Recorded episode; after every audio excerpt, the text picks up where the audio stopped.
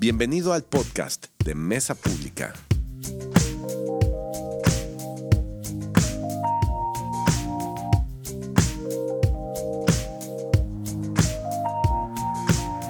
Buenos días. Ahí me disculpan si de repente se me sale un gallo. Este, ando un poco afónico, por eso ya traigo aquí dos este, cápsulas de agua. Este, pues qué alegría verlos como cada domingo. Qué padre es que estén aquí en, en casa, que estén esta mañana aquí con nosotros. Eh, este domingo ya previo a la Pascua y que hemos estado aprendiendo acerca de un tema muy padre, ¿no? De quién es este Jesús basado en el libro de Marcos. Ah, y no sé ustedes, pero a lo mejor voy a decir una obviedad, ¿verdad? Pero conocer acerca de quién es Jesús es el motor y, el- y la base de todo lo que fundamenta no solamente una iglesia, sino la vida, ¿no? Eh, hay muchas cosas muy interesantes alrededor de la, de la escritura, cosas que para un predicador puede ser interesante o atractivo predicar porque, porque es sofisticado, porque es profundo, porque le da eh, cierta amplitud a la palabra. Y, a veces los pastores o quienes predicamos nos perdemos en estos temas profundos. ¿no? Y creo que siempre es muy bueno regresar a la base fundamental, que es la sencilla enseñanza de quién es Jesús y el Evangelio, que finalmente son las buenas nuevas. Ah, pero antes de empezar, quiero preguntar, bueno, quiero hacer dos cosas. Primero, saber cómo están. Bien. Bien. Qué bueno. Digo, es que es 10 de la mañana, no sé ustedes, pero yo en domingo me levanto a las 10. ¿no? Entonces, estar aquí a las 10, pues supone un reto importante. Entonces, bueno, estoy validando que todos estemos despiertos. Entonces, vamos a levantar mano derecha arriba, mano izquierda arriba, mano derecha arriba. Eso, perfecto. Sí estamos despiertos, excelente. Pasaron la prueba. Gracias. Segunda cosa que quiero hacer muy importante, ya que estamos despiertos físicamente, es despertar espiritualmente. Entonces, si les parece bien, vamos a orar. Ah, Señor, gracias por este domingo, gracias por la oportunidad que nos das de aprender de ti, Señor, de, de saber quién eres tú, Jesús, de, de- de profundizar en una relación contigo, de, de- volver a estas raíces básicas, principales, inamovibles, la roca angular, dice tu escritura, eh, sobre la que se construye y se edifica todo la iglesia, nuestras vidas, nuestros corazones, nuestras creencias, Señor. Eh, te pedimos en esta mañana que venga tu Espíritu Santo y nos llene, que, que sensibilice nuestros oídos y nuestros corazones, Señor. Que estas capitas que de repente la semana va poniendo y va endureciendo nuestras vidas, en esta mañana puedan caer y que estemos receptivos a, tu palabra y a tu mensaje el día de hoy, Señor. Te lo pedimos y te agradecemos. Y todos, Señor, como iglesia te decimos amén. Súper. Entonces, bien, vamos a... eh, es- esto estaba en el libro de Marcos, sin embargo, no lo voy a tomar de Marcos, porque Marcos, si han leído los evangelios, eh, podrán darse cuenta eh, que Marcos le copió la tarea a Mateo. ¿no? Es, es este... Es obvio porque por ahí hay un tema que para saber quién copia, pues vas al escrito original y es el más largo y el que copia normalmente le va mochando y le cambia partecitas. No es que yo lo haya hecho en la escuela, ¿eh? me han contado que así funciona. Entonces, bueno, Marcos de repente parece que dijo, oye, que hay que entregar un evangelio y no he hecho nada, a ver, pásamelo. Y, y lo agarró, déjame ver tu, tantito tu trabajo, sí le voy a cambiar. Entonces, este, tienen enfoques distintos, obviamente. Marcos tiene un enfoque, Mateo tiene otro enfoque. Comparten algunas historias, algunas enseñanzas. Entonces, la de hoy está en Marcos 13, pero la vamos a tomar de Mateo 24, porque aunque casi dicen exactamente lo mismo, Mateo agrega un poquito al final que me parece muy valioso que podamos ver en el contexto. Entonces, no sé si están listos, así que listos o no, voy a leer Mateo 24. Y después voy a hacer algunas, este, no está todo Mateo 24 ahí, nada más lo voy a leer. Y luego haré algunos comentarios de cosas evidentes. Les anticipo, es un pasaje complicado. Y yo espero que, que aquí, señor Pablo, don Memo, no me vayan a juzgar demasiado fuerte, porque Mateo 24 es, es complejo, es material del pesado. Eh, pero voy a hacerlo, eh, en lo, quiero fijarme en los puntos evidentes. Entonces voy a leerlo y haré algunos comentarios acerca de este pasaje. Entonces Mateo 24, no lo puse todo ahí porque está extenso, eh, voy a leerlo. Dice, cuando Jesús salía del terreno del templo, sus discípulos le señalaron los diversos edificios del templo. Pero él le respondió, ven todos esos edificios, les digo la verdad, serán demolidos por completo. No quedará ni una sola piedra sobre otra. Más tarde, Jesús se sentó en el monte de los olivos. Sus discípulos se le acercaron en privado y le dijeron, Dinos, ¿cuándo sucederá todo esto? ¿Qué señal marcará tu regreso y el fin del mundo? Jesús les dijo, no dejen que nadie los engañe, porque muchos vendrán en mi nombre y afirmarán, yo soy el Mesías, y engañarán a muchos. Oirán de guerras y de amenazas de guerras, pero no se dejen llevar por el pánico. En verdad, esas cosas deben suceder, pero el fin no vendrá inmediatamente después. Una nación entrará en guerra con otra y un reino con otro reino. Habrá hambres y terremotos en muchas partes del mundo. Sin embargo, todo eso es solo el comienzo de los dolores del parto. Luego vendrá más. Entonces los arrestarán, los perseguirán y los matarán. En todo el mundo los odiarán por ser mis seguidores. Muchos se apartarán de mí, se traicionarán unos a otros y se odiarán. Aparecerán muchos falsos profetas y engañarán a mucha gente abundarán el pecado por todas partes y el amor de muchos se enfriará, pero el que se mantenga firme hasta el fin será salvo. Y se predicará la buena noticia acerca del reino por todo el mundo, de manera que todas las naciones la oirán y entonces vendrá el fin. Llegará el día cuando verán de lo que habló el profeta Daniel, el objeto sacrílego que causa profanación de pie en el lugar santo. Lector, presta atención. Entonces los que estén en Judea huyan a las colinas. Las personas que estén en la azotea no bajen a la casa para empacar. Las personas que estén en el campo no regresen ni para buscar un abrigo. Qué terribles serán esos días para las mujeres embarazadas y para las madres que amamantan. Y oren para que toda la huida no sea en invierno o en día de descanso, pues habrá más angustia que en cualquier otro momento desde el principio del mundo. Ah, um, y jamás habrá una angustia tan grande. De hecho, a menos que se acorte ese tiempo de calamidad, ni una sola persona sobrevivirá, pero se acortará por el bien de los elegidos de Dios. Entonces, si alguien les dice, miren, aquí está el Mesías, o ahí está, no le crean, pues se levantarán falsos Mesías y falsos profetas y realizarán grandes señales y milagros para engañar, de ser posible, aún a los elegidos de Dios. Miren que les he advertido esto de antemano.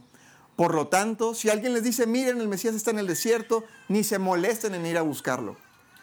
O bien, si les dicen, mira, se esconde aquí, no lo crean, pues así como el relámpago destella en el oriente y brilla en el occidente, así será cuando venga el Hijo del Hombre, así como los buitres cuando se juntan indican que hay un cadáver cerca, de la misma manera, esas señales revelan que el fin está cerca. Inmediatamente después de la angustia de esos días, el sol se oscurecerá, la luna no dará luz y las estrellas caerán del cielo y los poderes del cielo serán sacudidos. Y entonces por fin aparecerá en los cielos la señal que el Hijo del Hombre viene. Y habrá un profundo lamento entre todos los pueblos de la tierra. Verán al Hijo del Hombre venir en las nubes del cielo con poder y gran gloria. Enviará a sus ángeles con un potente toque de trompeta y reunirá a los elegidos de Dios de todas partes del mundo, desde los extremos más lejanos de la tierra y del cielo. Ahora, aprendan una lección de la higuera. Cuando las ramas echan brotes y comienzan a salir las hojas, ustedes saben que el verano se acerca. De la misma manera, cuando vean que suceden todas estas cosas, sabrán que su regreso está muy cerca, a las puertas. Les digo la verdad, no pasará esta generación hasta que todas estas cosas sucedan. El cielo, el cielo y la tierra desaparecerán, pero mis palabras no desaparecerán. Sin embargo, nadie sabe el día ni la hora en que sucederán esas cosas, ni siquiera los ángeles del cielo, ni el propio Hijo, solo el Padre lo sabe.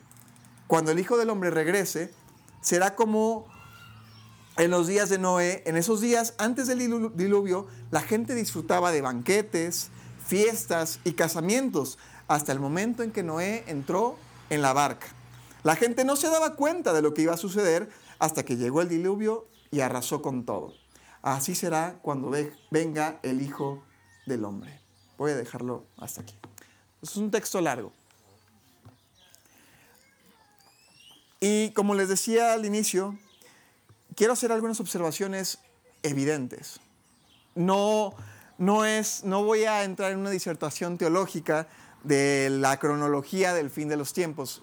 Es lo que decía al principio. Es atractivo como predicador hablar de la cronología e intentar ordenar en qué momento eh, los que han estudiado algo de, de, temas apocalípticos, en qué momento se va la iglesia y cuándo comienza la gran tribulación y las semanas de Daniel. Es un tema interesantísimo, pero una predicación no nos da para eso. El día de hoy quiero que enfoquemos nuestra atención en, en, tres cosas básicas acerca de estos tiempos finales y vamos a, tener cinco aplicaciones que vamos a sacar de estos versículos. Entonces, para entrar ahora sí en, el, en, materia, quiero que vayamos rápidamente, vamos a escapar rapidito de, de, aquí de Mateo y vamos a ir a Hechos 1. Bueno, no sé si está aquí, ¿no, verdad? ¿No lo pusimos al final? Ah, sí. Gracias, Dice, hombres de Galilea les dijeron, ¿por qué están aquí parados mirando al cielo? Jesús fue tomado de entre ustedes y llevado al cielo. Pero un día volverá del cielo de la misma manera que lo vieron irse. Y esta es una primera gran observación que tengo que hacer. Estamos cerca de la Pascua. Y en Pascua, eh, pues hay tres eventos que solemos eh, festejar tanto que nos tomamos vacaciones, ¿no? Y es este viernes, sábado y domingo, ¿no? Así lo celebramos y pasan ciertas cosas en estos días eh, que culminan con la resurrección, pero hasta ahí llegamos en la Pascua.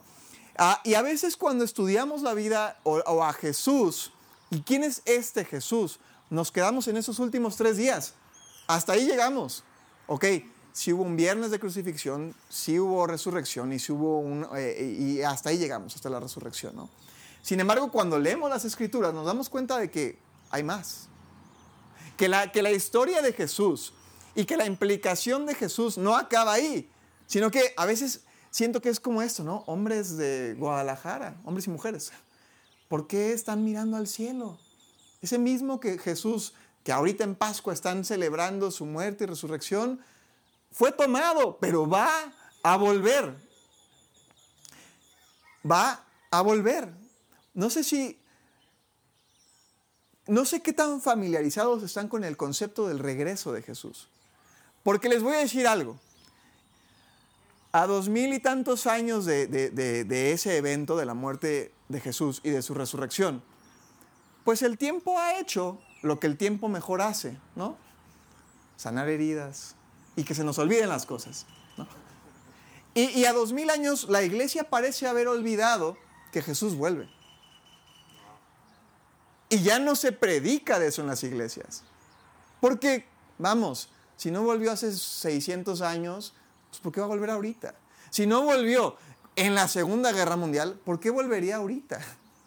Si no volvió cuando se restableció la nación judía por allá de 1948, 1900, bueno, por ahí, ¿no? después de la Segunda Guerra Mundial, ¿por qué volvería ahorita? Si no volvió eh, en la Guerra Fría, pues, ¿por qué lo haría ahorita? Y, ha sido tanto este tema que pues hemos olvidado que Jesús vuelve. Y esta mañana mi único objetivo es recordar, recordarte, recordarte, ya me voy a poner puertoliqueño aquí, recordarte que Jesús vuelve y vuelve pronto. Y quiero que veamos ahorita en, en, Mateo, ya vamos a regresar a Mateo, Mateo capítulo 24, en los versículos 4, vamos a ver algunas señales que indican este regreso inminente de Jesús. Jesús les dijo, primero, que nadie los engañe. Les advierto, desde antemano les voy a decir qué señales pueden esperar que anuncian mi regreso. Número uno, vendrán muchos en mi nombre y afirmarán, yo soy el Mesías. Me parece curioso, la otra estaba, bueno, cuando estaba haciendo la predicación, vi una nota de National Geographic de 2017, finales, que hablaba de un, pues de un cuate en Brasil, en Brasilia, que un señor ya grande son, que se identificaba como Jesús, tenía sus doce discípulos y, y decía, así como nota de, en esta edición de National Geographic hablaremos de este Jesús de Brasilia y otros cuatro Mesías autoproclamados. Y así, ah, pues, mira, al dos por uno, bueno, al cinco por uno. Los, los, los falsos cristos no son cosa nueva, han estado desde el principio de la iglesia. Ah, otra de las señales es oirán de guerras y de amenazas de guerras, pero no entren en pánico. Todas estas cosas tienen que ocurrir. Y luego dice, y se levantará nación contra nación y reino contra reino. Ah, yo les voy a confesar algo, para, para mi propia vergüenza lo voy a confesar.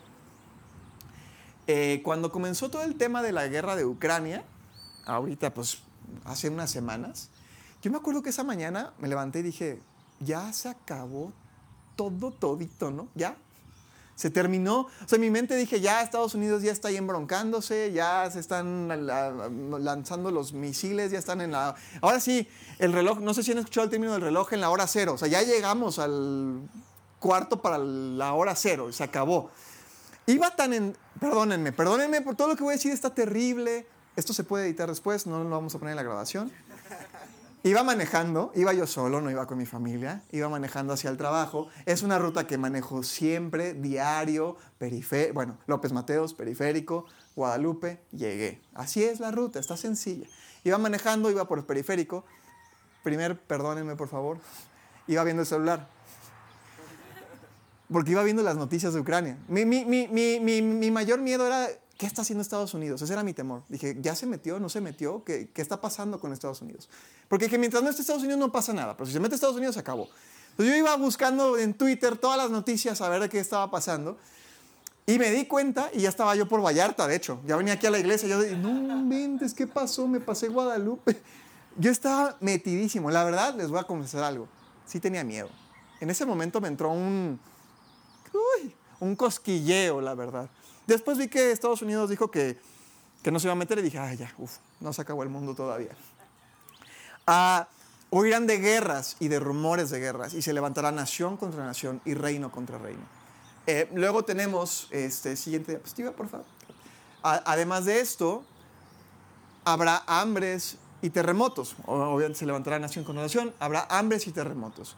Eh, pues bueno, eso es creo que el pan de cada año, ¿no? Al menos pregunten en la Ciudad de México. Que ya ni hagan simulacros, porque cada vez que hacen un simulacro, como que dice, ah, pues, pues, voy a temblar, ¿no? Ya están preparados, ahí les va. Y se las avienta. Gracias a Dios aquí en Guadalajara no sufrimos de eso. Pero, pero hay muchos terremotos. Yo me acuerdo también del tsunami hace poco que hubo en, en Japón, bueno, en muchos lados, ¿no? En Asia y todo esto. Ah, sin embargo, dice, todo esto solo es el comienzo de los dolores del parto. Entonces quiero que primero entendamos una cosa, hay señales que anuncian su regreso. Y, la Biblia lo dice, eh, que es como, como la higuera, ¿no? Que tú ves una higuera y a lo mejor aquí no estamos muy familiarizados con una higuera, pero podemos ver los árboles eh, en, en, las estaciones, ¿no? Sabemos cuando ya está entrando primavera porque todo es verde, todo es bonito, todo es, está bien. Sabemos que ya está comenzando casi el otoño porque primero comienzan las lluvias y luego las hojas comienzan a perder se comienzan a poner cafés y se comienzan a caer. Y entonces podemos más o menos saber cómo vamos en las estaciones por ver la naturaleza. Y Jesús dice algo muy parecido. Cuando vean la higuera, sepan que eh, ya está próxima la venida. Hay un tema aquí de, la abominación de desolación que no voy a entrar en detalle, es un tema muy específico que anuncia una pauta muy concreta del inicio del fin de los tiempos. No voy a entrar en detalle en eso de momento. Este, pero, Kat, ¿me ayudas con la siguiente diapositiva? Gracias. Ah, otras señales, perdón, es los arrestarán, los perseguirán, los matarán.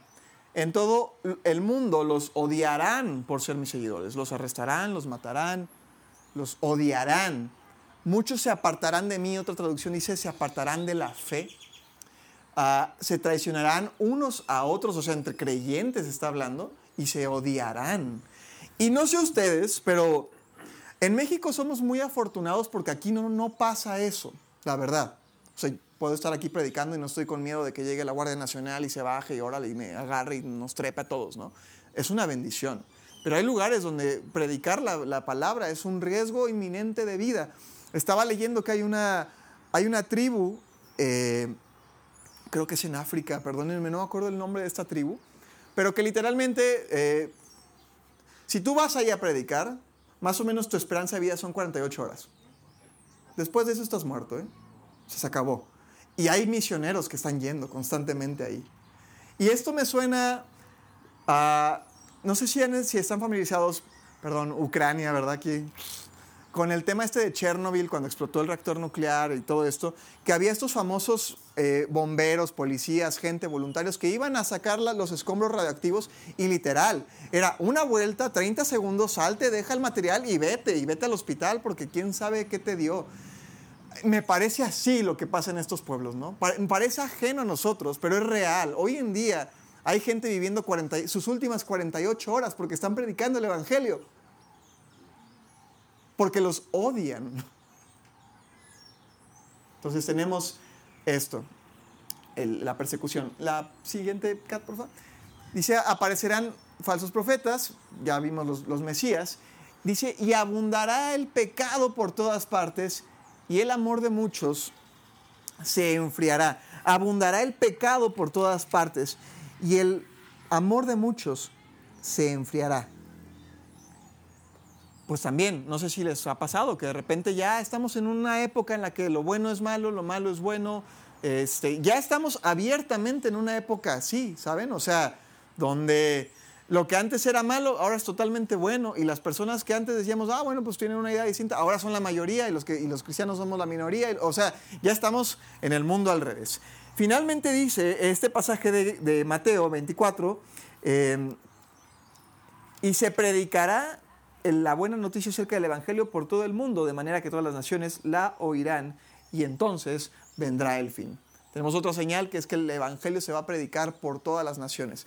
algunos eh, teólogos, traductores dicen que la palabra nación no la debemos entender como que la nación como tal. O sea, en México, pues obviamente, si lo viéramos así en todo el mundo ya se predicó, en todas las naciones. Sin embargo, habla de que todas las personas lo oirán, o todas las etnias, todos los grupos, escucharán el Evangelio. Y como les decía, este, este que les comentaba, este pueblito, que no recuerdo el nombre, y es famosito, a ver si ahorita me acuerdo, me voy a acordar mañana y les voy a mandar un mensaje, este, pues no ha tenido un acercamiento real. Es tan poco el tiempo que hay para predicar que, bueno, todavía, y, como eso hay cinco o seis pueblos que todavía no han escuchado, incluso naciones, que todavía no hay un acceso tan amplio al, al, al Evangelio. Entonces tenemos señales. Es lo primero que quiero que apuntar en esta mañana. Tenemos señales que apuntan a su venida. Y Jesús dice que no los engañen. Les digo que es de una vez para que sepan qué es lo que va a pasar. Pero no solamente tenemos señales, sino... La próxima acá. Ah, nos dice la palabra, aprendan una lección de la higuera, cuando las ramas echan brotes y comienzan a salir las hojas, ustedes saben que el verano se acerca. De la misma manera, cuando vean que suceden todas estas cosas, sabrán que su regreso está muy cerca a las puertas. A las puertas. Segunda observación que quiero hacer en esta mañana, tenemos señales. La segunda observación es, el regreso de Jesús es inminente. Sépanlo de antemano. Em, eh, y me podrán decir, bueno Héctor, ¿y en qué te basas? ¿Qué, ¿Tienes algún tipo de información? Eh, ¿Vas a hacer alguna profecía? ¿Vas a marcarnos la fecha? ¿Tuviste alguna revelación? No.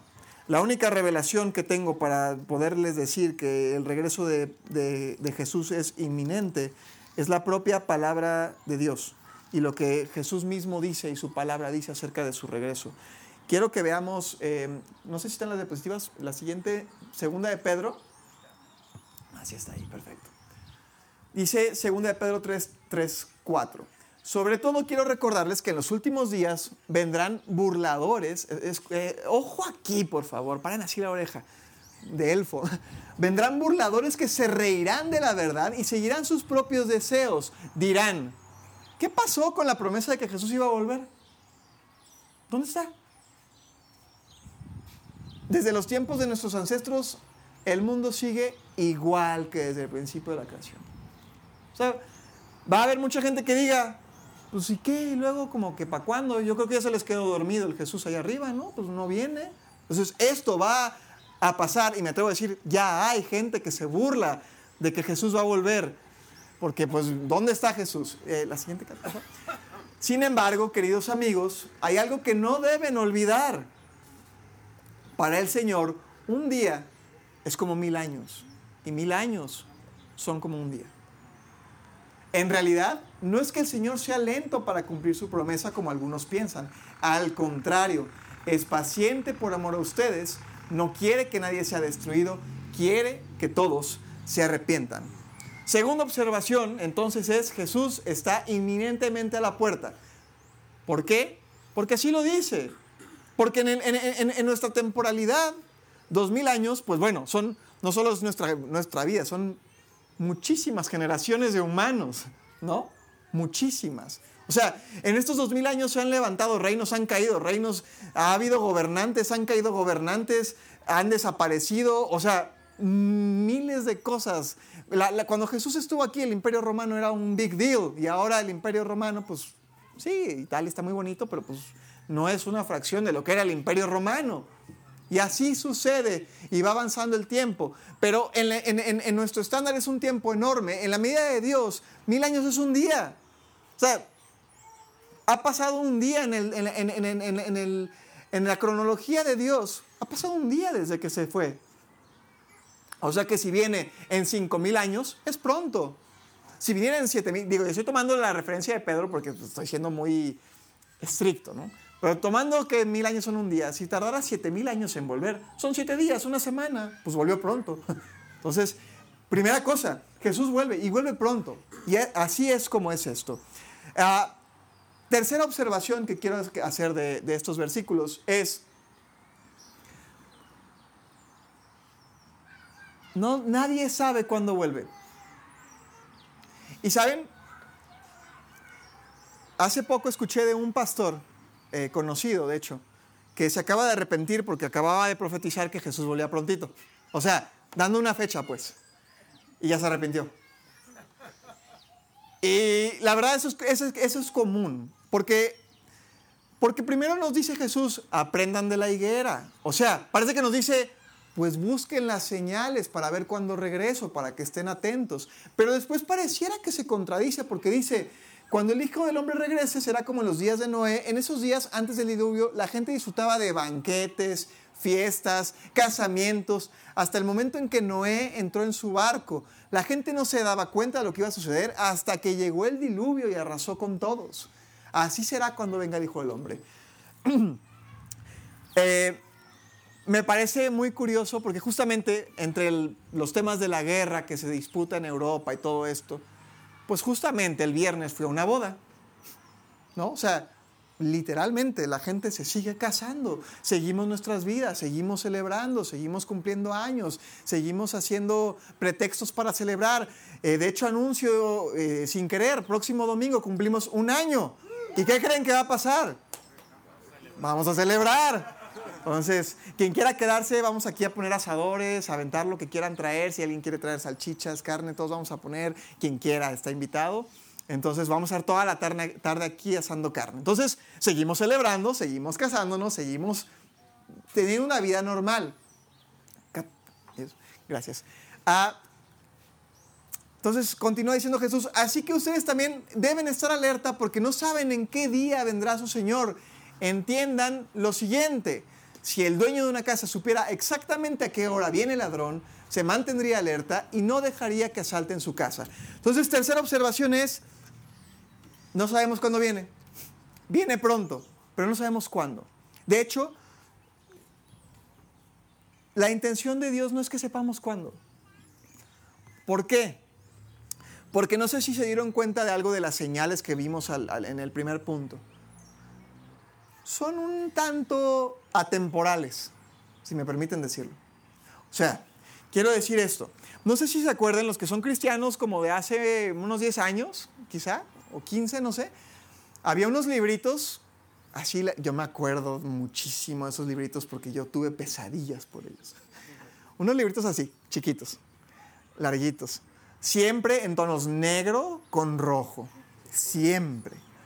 Yo tenía cuando los empecé a ver, yo creo que tenía como, de hecho más, porque ya, yo ya tengo 31. Yo creo que como desde los 10, 12 años ya ando cerca de esos libritos, me daban pavor. O sea, yo no sé quién se le ocurrió que era buena idea evangelizar con esas cosas oscuras. Luego lo veían los dibujitos y todos así como, como si fueran darquetos y todos así chupados de la cara. Y, ¿Por qué eh, Rusia es la nueva gran Babilonia? Entonces, ¡ala! Espérame tantito, ¿no? Esos libritos eran fundamentales en el evangelismo de los, yo creo que desde los noventas andan por ahí. Y esa era la retórica de los libritos. Básicamente estábamos todavía o recién salidos de la Guerra Fría o por ahí. Entonces Rusia era eh, Magog, el invasor del norte. Y bueno, ya había ahí todo un tema hecho con Rusia y todo eso, ¿no? Era, el enemigo a vencer. Hoy en día, ¿qué creen? Sigue siendo el enemigo a vencer. Bueno, ah, no es propaganda antirrusa para nada. Simplemente es lo que es, ¿no? me, lo que quiero decir es que en esos tiempos ya se sentía como que ya estaba aquí porque estaba la Guerra Fría, el peligro de un holocausto nuclear, tal, tal, tal. Y si vamos, y ya había falsos maestros, ya perseguían cristianos, ya había guerras y rumores de guerras, que creen, había hambre, había terremotos, desastres naturales. Y si nos vamos un poquito para atrás, pues bueno, tenemos la Segunda Guerra Mundial, tenemos la, la mayor, la guerra de las guerras, ¿no? Pues obviamente, ¿qué creen que los cristianos de la Segunda Guerra Mundial de los 1940 y tantos pensaban? Pues ya es ahorita. Oye, ¿qué mayor... Aquí habla de una calamidad como nunca la ha habido. Bueno, si al día de hoy todavía nos preguntan a la raza humana, no hay mayor cosa como la que ocurrió en esos años. Y si caminamos para atrás, tenemos la Primera Guerra Mundial. Y si caminamos para atrás, y caminamos para atrás, y caminamos para atrás, y caminamos para atrás, pues tenemos señales de la venida de Jesús. Les digo, desde, desde, las epístolas ya tenemos eh, advertencias de que hay falsos maestros. O sea, Jesús no tenía ni 100 años que se había ido al, cielo y ya había falsos cristos. O sea, no había pasado ni siquiera esa generación cuando ya había todas estas cosas. ¿Y qué creen que pasó en el año 70 después de Cristo? O sea, todavía estaban vivos ellos. Pues llegó el ejército romano. Ya saben que los judíos tienen como que son broncudos, son como yo soy de ahí, así es que yo puedo hacer la, la autoburla. Como los de Ciudad de México que son broncudos. Ah, bueno, los judíos así son, son broncudos. Entonces, pues se pusieron al tú por tú con el imperio romano y pues ahí sí David contra Goliat, pero Goliat sí se vio gandalla. Y destruyó completamente el templo, un templo hermoso. De hecho, se dice que el emperador romano no quería que lo destruyeran, quería que quedara como una de las maravillas del mundo antiguo. Pero el ejército romano, pues, no se aguantó las ganas y bueno, saquearon, destruyeron y literalmente dicen que no quedó piedra sobre piedra. De hecho, el tema con la construcción de un nuevo templo es ese, que no están seguros dónde estaba, porque quedó tan limpio el terrenito que no saben dónde estaba. Entonces cuando dice que esta generación no pasará sin que estas cosas pasen, es verdad.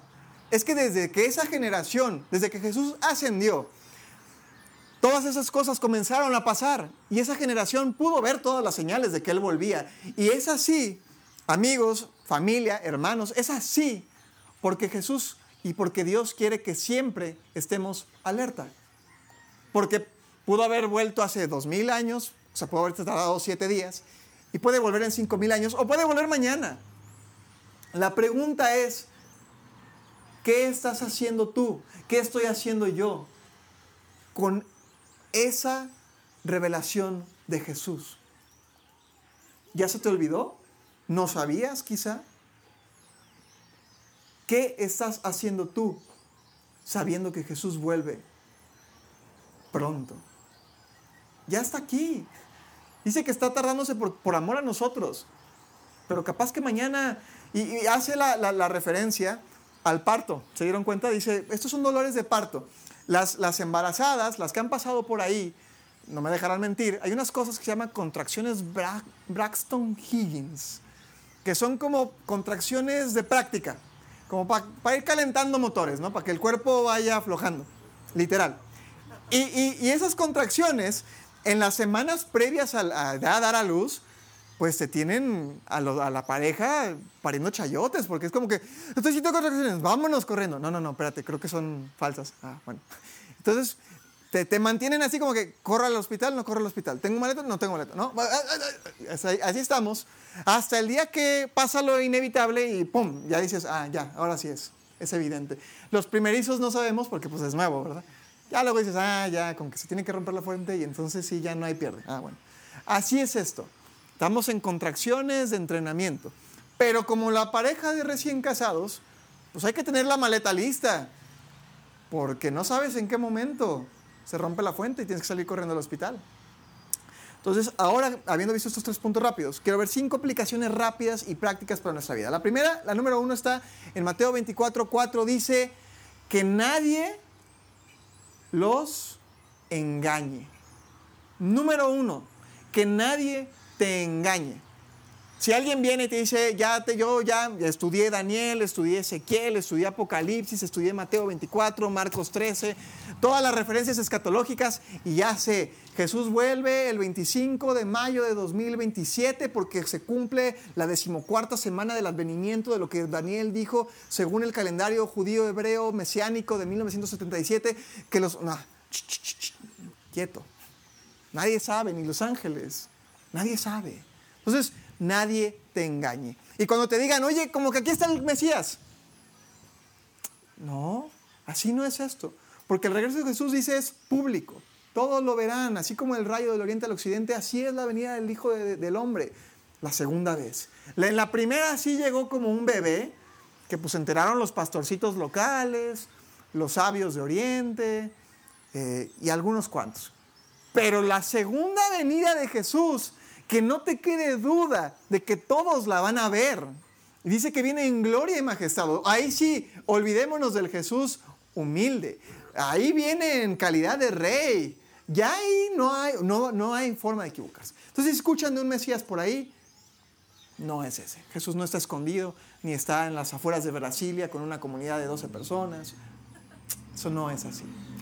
Ah, Segunda cosa importante, entonces hay que estar alerta, no nos dejemos engañar. Jesús, de hecho, dice, ya les ha advertido, ¿eh? para que sepan qué es lo que hay. Entonces, no nos dejemos engañar. Segunda cosa, este, es que, déjenme ir a Mateo 24, aquí, aquí mismo dicho, pero no se dejen llevar por el pánico. Segunda cosa importante, segunda anotación es, no sean como Héctor cuando escuchen de la guerra de Ucrania, no entren en pánico. Todavía no pasa nada. Y si pasa, gloria a Dios también. Hollywood nos ha vendido una idea de que el fin del mundo es algo que tenemos que detener los seres humanos. ¿Sí se han dado cuenta? Que realmente es como Satanás el que comienza, ¿no? Con el, ya van a ser el anticristo. Y entonces hay un humano, un espécimen que por cierto no tiene nada que ver, no es cristiano, ni siquiera es creyente. Simplemente es Bruce Willis o algún héroe de acción eh, equipado con toda clase de armas y detiene el fin del mundo y entonces como que, ah, la humanidad tiene un nuevo, una nueva oportunidad de hacer el bien porque ya calmaron la ira de Dios y Satanás ya no pudo. Eh, así no es. O sea, va a pasar, esté Bruce Willis o no esté Bruce Willis. O Keanu Reeves, que hoy en día es el hombre de acción, este, como John Wick, si han visto las películas de John Wick. Ah, no importa el hombre de acción del momento, esto va a pasar. Y no es malo. Obviamente, si no crees en Jesús, es malo. Son malas noticias. Pero si crees en Jesús, esto es muy bueno. Significa revelación, significa descanso, significa gloria, significa alegría, significa que ya acabó lo malo y que viene lo mejor.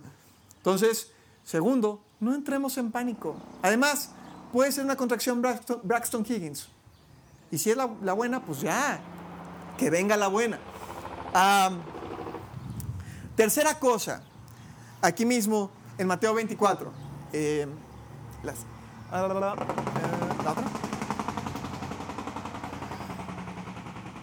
Muchos se apartarán de la fe, se traicionarán unos a otros y se odiarán. Muchos se alejarán de Dios. ¿Sabes? Esto es, muy práctico y quiero darte una advertencia desde ahorita. Y siempre lo digo así cuando viene alguien a una iglesia por primera vez. Y te lo suplico, nunca fijes tu, tu, vista y tu fe y tus creencias en el pastor o en el equipo de liderazgo o en un predicador. Porque aunque este pasaje habla de traiciones y de odio, te voy a decir algo que es verdad y que es doloroso. Satanás pone un empeño especial en derribar a los líderes de la iglesia y a veces tiene mucho éxito.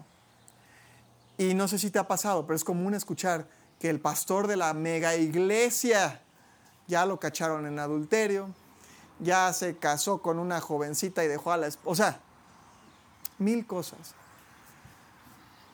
Ah, y esas cosas, curiosamente, como dice aquí en Mateo 24, alejan a muchos de la fe. Literal, porque a lo mejor no es una traición a los Judas, no es que lo, vendió, ¿no? Y, ah, este, hicimos esto y lo traicioné. pero es una traición personal, ¿sabes? Es una traición como de que yo confiaba en ti. O sea, tú predicabas, tú eras mi pastor, yo, yo, yo confiaba en ti. Y sí me traicionaste mi confianza, porque de repente fuiste una persona que yo ni siquiera sabía que eras. Y, y, no, estoy, no, estoy, no estoy dando una licencia para los líderes, de hecho Dios nos libre de caer en algo así.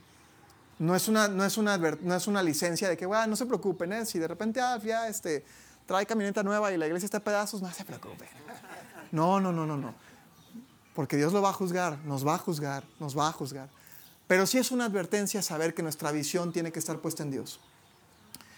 Y que ahí está inminente la traición. E incluso la traición entre cristianos, ¿no? Que hicimos un negocio juntos, ya no me devolvió el dinero, y ya quedamos de malas. ¿Y qué creen? Eso aleja a muchos de la fe. Entonces lo que quiero decirles hoy es manténganse cerca del original, del fuego primigenio. ¿Quién es el fuego primigenio? Jesús. En Él sí no hay falla, en Él sí no hay traición, no hay engaño, no hay doble moral, no hay lugar a que te va a fallar, a que te va a mentir. Mantente cerca de Jesús, tan cerca como te sea posible. Pégate a Jesús, así como, como chiclecito.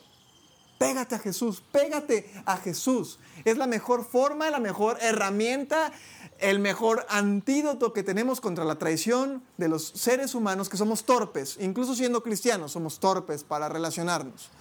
Entonces, si te ha fallado un cristiano, si te ha fallado tu pastor, si te sentiste ofendido por un grupo de cristianos, a nombre de verdad de toda la iglesia te pido disculpas, porque somos humanos. E insisto, no es una licencia, pero es, es en serio. La iglesia más que nunca, a nivel universal me refiero, necesita aprender a ser humilde y a pedir perdón. Necesitamos saber que queriendo o sin querer hemos lastimado gente. Que a veces en nuestro afán como líderes de iglesia de hacer las cosas con excelencia, anteponemos la excelencia al corazón de las personas. Y que en el afán de hacer todo para Jesús nos olvidamos de que Jesús vino por las personas. Entonces, mantengámonos cerca del original, mantengámonos cerca de Jesús. Si alguien te ha hecho algo dentro de la iglesia, por amor a Jesús y por amor a esa persona, perdónalo. Eso te va a liberar y te va a quitar una carga y te va a permitir acercarte a Dios. Porque hablando de esto, déjenme decirles algo, que quizá algunos ya saben porque la experiencia se los ha enseñado y quizá algunos otros no. La iglesia perfecta no existe. En algunas el snack es más bueno.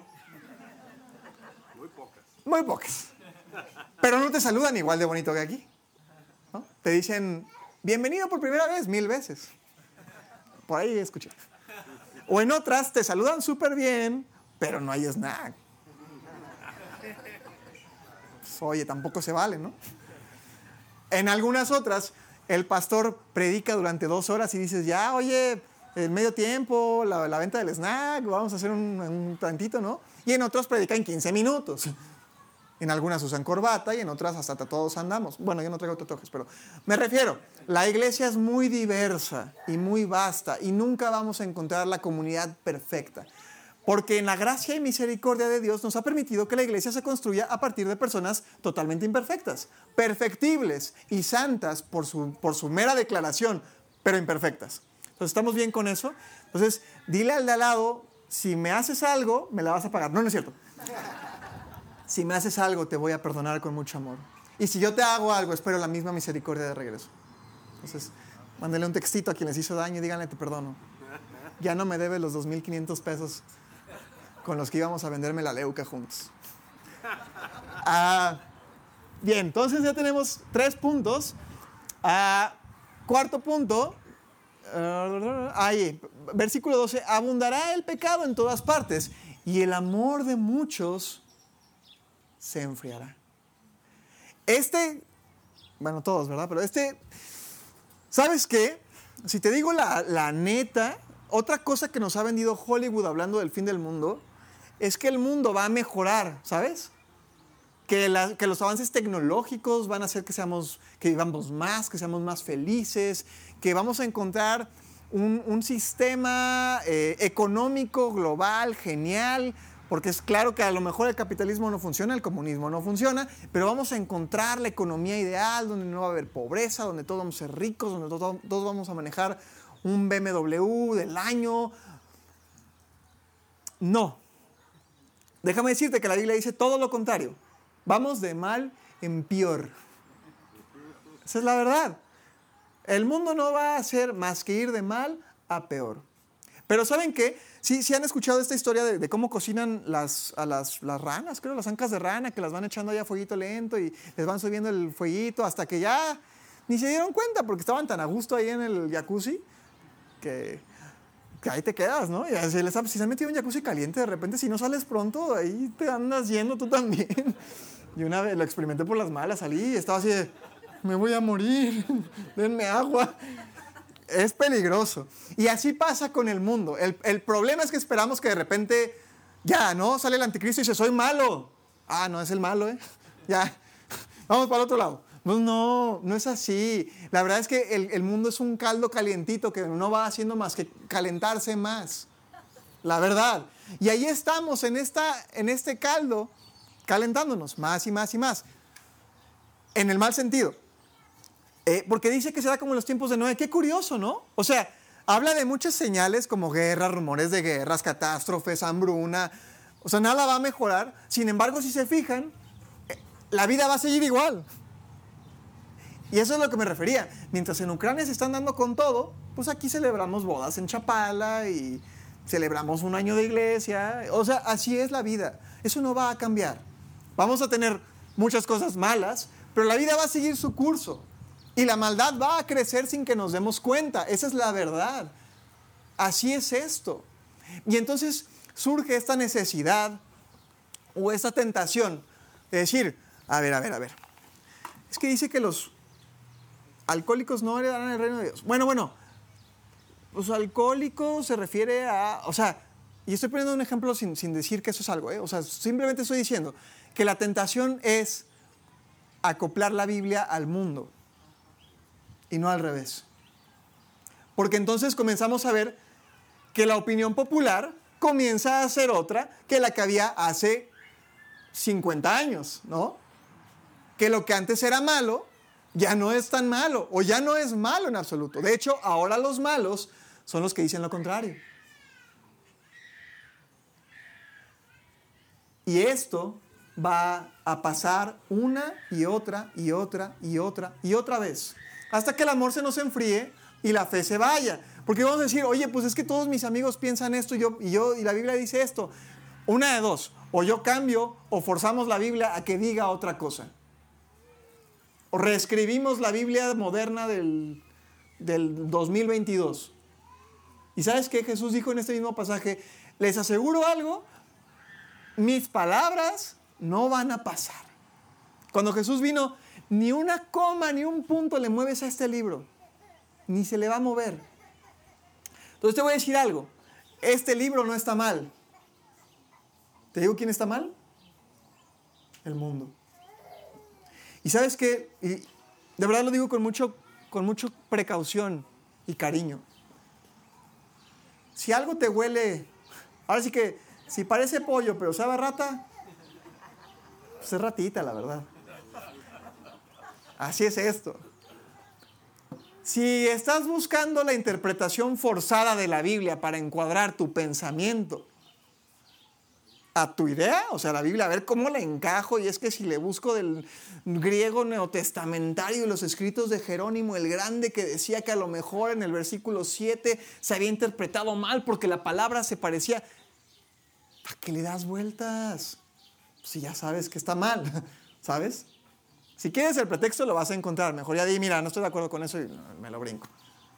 Pero si somos cristianos que creen en el regreso de Jesús, esta es la norma. Y te voy a decir algo.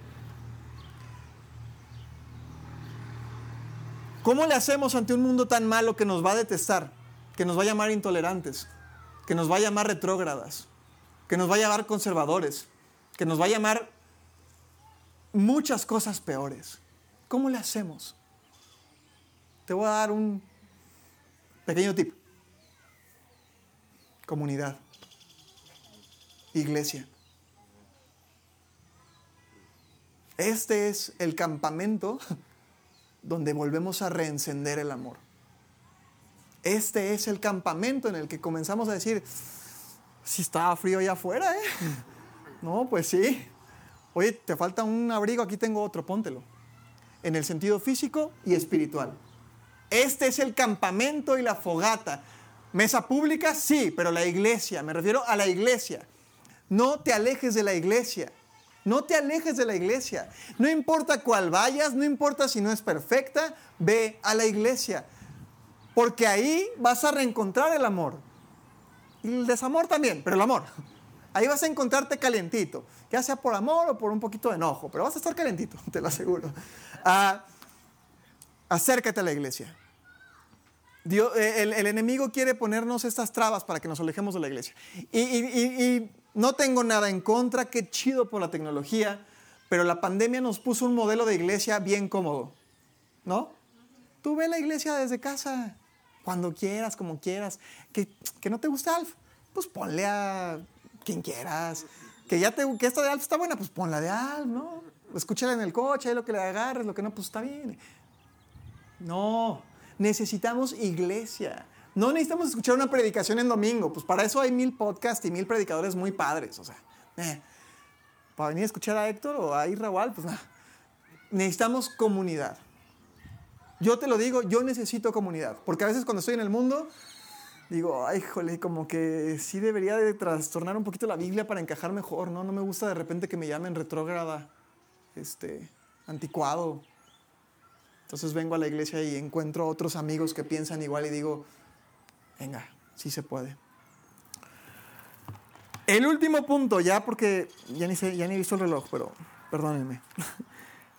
El último punto es eh, un poquito más adelante, en Mateo 24, de las últimas diapositivas. Uh, el anterior, el anterior, ahí. Así que ustedes también deben estar alerta porque no saben el día que vendrá su Señor. Entiendan lo siguiente. Si el dueño de una casa supiera exactamente a qué hora viene el ladrón, se mantendría alerta y no dejaría que saltaran su casa.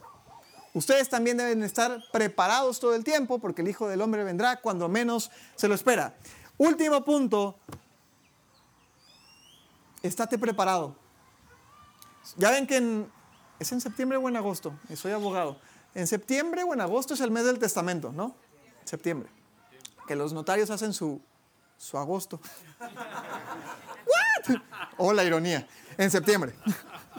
Ah, porque todo el mundo va corriendo ¿no? al hacer el testamento. Pues es barato, ¿por qué no? Y es bueno, la verdad es bueno, porque dejas tus cosas en orden. Nadie tiene la vida comprada. Si algo me pasa, pues ya tengo mi testamento, me evito pleitos, que a lo mejor incluso se van a dar, pero ya con el testamento pues ya está un poquito más controlado. Deja tus cosas en orden, ese es el, el, tema. Bueno, sabiendo que la venida de Jesús es inminente, deja tus cosas en orden. O sea, ¿qué harías si supieras que Jesús viene el 5 de mayo de 2022? ¿Qué harías? No, pues no sé, ¿verdad? Yo creo que vender todo y predicarle a quien pueda, que me, me encuentre. No sé qué haría, o sea, pero haría, estoy seguro que haría algo que cambiaría algo. Me entraría un sentido de urgencia que no he tenido. La verdad. Bueno, te voy a decir algo y me lo digo a mí mismo, empezando por mí. Pues hagámoslo. Hagámoslo. Si tú dices, no, pues bueno, es que yo, la verdad, pues le predicaría a mi hermano, le hablaría a mi papá, le haría estas cosas, diezmaría, no sé, lo que, lo que tú piensas que harías, hazlo.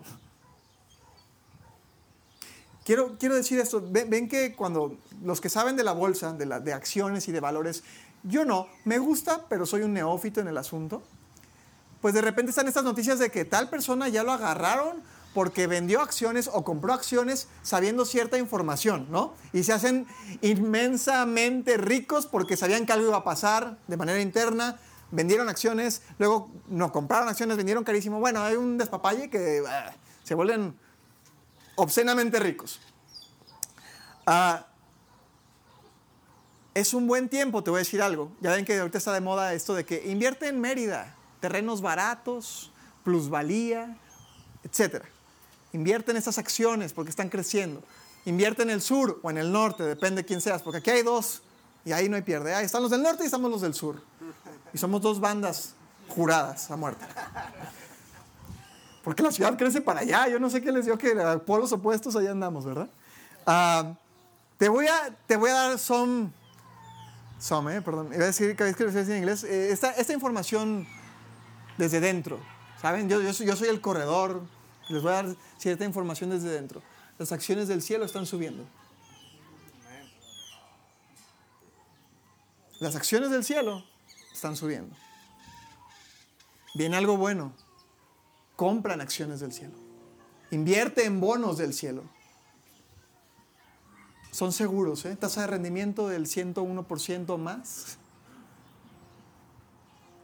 Material, es más, en la inversión en el reino viene acompañada una casa de lujo para que vivas allá. Hoy es un buen día para invertir en el reino de Dios. ¿Qué significa eso? Tú lo sabes. Quizás tu tiempo, quizás es tener valor para hablarle a alguien, quizá es dinero, quizá es cambiar tu forma de pensar, quizá es tomar más tiempo para estudiar la palabra, quizá solamente es amar a las personas que están al lado de ti. Hoy es un buen día para invertir en el reino. Estemos alerta de lo que viene venga ahora venga en mil años, no importa, estate alerta, estate preparado, ten la maleta lista para salir corriendo al hospital cuando nazca. Porque te digo algo, para el mundo estas palabras dan mucho miedo, pero como te decía, para los cristianos esto es, ¿a quién no le emociona que un bebé nazca? ¿No? Produce alegría. Es doloroso. Pregúntenle a mi esposa, ¿no? Es doloroso, es un proceso doloroso. Los hombres no tenemos el privilegio de saber qué se siente. Pero, pero lo único que sé es que cuando vi la cara de Alina cuando tuvo a Mabel al lado, no importa que estuviera con una abertura aquí impresionante y resvelados, solamente vi en ella una cara de emoción y de alegría que solamente se puede describir cuando tienes un bebé. Y esa cara de emoción y de alegría, aunque el fin de los tiempos sí implica tribulación, implica muerte, implica persecución, odio y todas esas cosas que Jesús nos advierte, déjame decirte que solo son dolores de parto. Y que cuando nazca la promesa, cuando veas regresar a Jesús en el cielo, cuando te encuentres cara a cara con Él y digas, no inventes, si está vivo. ¿Qué onda con eso? Cuando lo ves y te diga, mira, aquí están mis manos, aquí están mis pies, soy yo. Vas a decir, todo valió la pena. Cada segundo de aflicción y de alegría y de dolor y de todo lo que mi vida ha sido valió la pena. Porque te digo algo y te lo aseguro, todos los que están aquí solamente van a escuchar unas palabras Bien, buen siervo y fiel. En lo poco has sido fiel. Sobre lo mucho te pondré. Ven y gózate de la mayor de las fiestas que en las que has estado. Si te divertiste el viernes en Chapala, aquí ponte descalzo porque no vas a aguantar los pies. Va a ser increíble. La venida de Jesús no es algo para tener miedo. Es algo para decir, como decían los antiguos cristianos, los primeros cristianos, decían, sí, Señor Jesús, ven, amén, ven pronto, ven mañana, ven ahorita mismo, agárranos aquí en el servicio, no importa, llévanos ya, estoy preparado, tengo mis bonos, tengo mi maleta, mi corazón está calientito, tengo una iglesia y una comunidad en la cual estoy confiado, no estoy en pánico, por el contrario, estoy esperanzado. He perdonado a las personas que me han lastimado, estoy listo. Mi corazón hoy está listo. ¿Tu corazón hoy está listo? Es un buen día para que lo esté.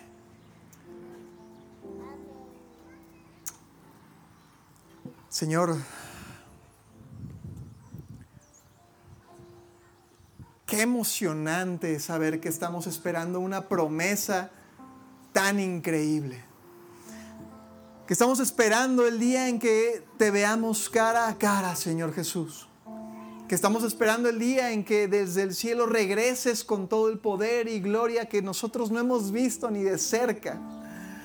Y Señor Jesús, mientras esperamos este inminente regreso, queremos mantener en nuestro corazón estas cinco cosas Queremos no ser engañados por, el, por, por, por las falsas profecías. No queremos que nos agarren en curva, Señor.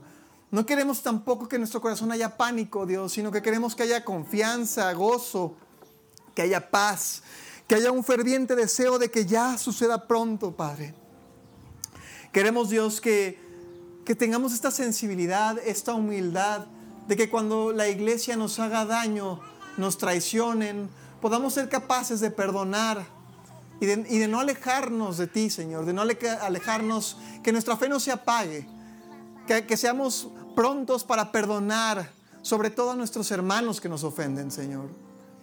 También, Dios, queremos mantenernos calientes en nuestro amor, firmes en nuestras convicciones y cercanos en el amor que la iglesia nos da, en el, en el amor y en la calidez que la comunidad nos da, Señor.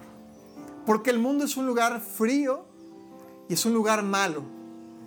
Pero aquí tenemos un lugar seguro en el que podemos estar confiados, Señor. Y, Dios, también te quiero pedir que nuestro corazón esté arraigado el día de hoy, que salgamos con esta idea de comenzar a poner las cosas en orden, que comencemos a hacer estas acciones sabiendo que tú estás aquí a la puerta que comencemos a, llevar a cabo todas estas cosas que haríamos si supiéramos que vuelves mañana. Que seamos capaces de darnos más a las personas, de predicar más, de amar más, de ser desinteresados, de ser prontos para actuar en favor del, del, que necesita, del que está en injusticia, del que está necesitado. Que seamos lentos para juzgar, para poner pretextos y muy rápidos para actuar, Señor muy rápidos para invertir en el reino, Señor. Porque hoy es un buen día, Señor, para comenzar a invertir en tu reino, Dios. Te pido por cada uno de los que está aquí, Padre, que esta verdad se arraigue en sus corazones. Que no se, que no se les olvide, que no se nos, se nos olvide, como a la iglesia parece habérsele olvidado, que tú vuelves y que estás aquí a la puerta ya, Señor. Te damos, Padre, la gloria y la honra, Señor, y te pido que lo que necesite cada uno de los que está aquí, tú lo suplas en gran medida, Señor. Que tú liberes a cada uno de los que está aquí, Señor. Si alguien necesita ser perdonado, te pido que hoy experimente tu perdón en su vida, Señor. Porque tal vez hay alguien aquí que, que, siente que no es digno y que a lo mejor sí tiene miedo de recibir a Jesús porque no sabe cómo lo va a encontrar. Quiero que sepas que en esta mañana Dios te dice, Jesús te dice, no tienes nada de qué preocuparte, te perdono. Solo tienes que creer en mí. Yo ya lo hice. Te aseguro que tengo una casa para ti.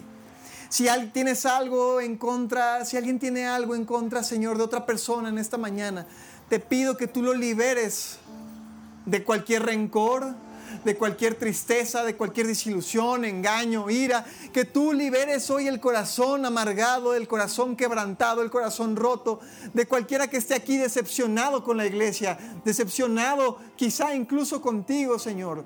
Que tú traigas sanidad y traigas perdón al corazón, Señor. Te pido, Dios, que si hay alguien en este lugar, que quizá no sabe qué le espera el día de mañana, hoy encuentre certeza en ti, Dios. Que hoy encuentre convicción en ti, Señor. Dice Apocalipsis, He aquí yo estoy a la puerta y llamo. Cualquiera que oiga mi voz y abra la puerta, yo entraré en él y cenaré con él y él conmigo. Si tú es la primera vez que escuchas esto y dices, sí, yo quiero tener este encuentro con Jesús, yo quiero estar ahí y gozar de esta fiesta y gozar, de la presencia de Jesús. No quiero tener miedo, no quiero tener incertidumbre, pánico. Te voy a invitar a que le digas, Señor Jesús, yo sé que le he regado mucho y muchas veces. Pero sabes qué, Señor Jesús, tu palabra dice que si yo soy capaz de decirte, perdóname, Tu sangre y tu perdón será suficiente para cubrir todos los pecados que pueda tener en mi haber, Señor. Señor Jesús, en esta mañana te entrego todo lo que soy y lo que tengo, mi corazón, mi pecado, mi vergüenza. Para que tú tomes esto poco que te entrego y lo conviertas en una obra maravillosa.